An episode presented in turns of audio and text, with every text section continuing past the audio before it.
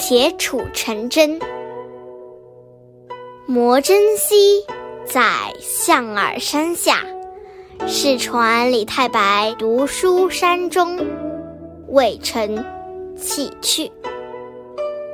过是溪，逢老媪磨铁杵，问之曰：“欲作针。”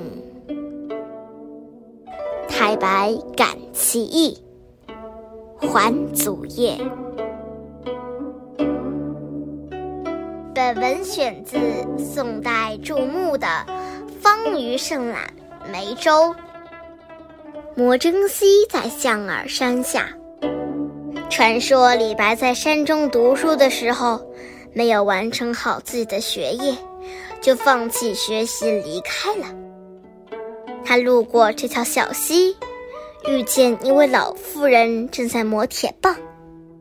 李白问老妇人在干什么，老妇人回答道：“我想要做缝衣针。”李白被他的意志所感动，就回去完成了学业。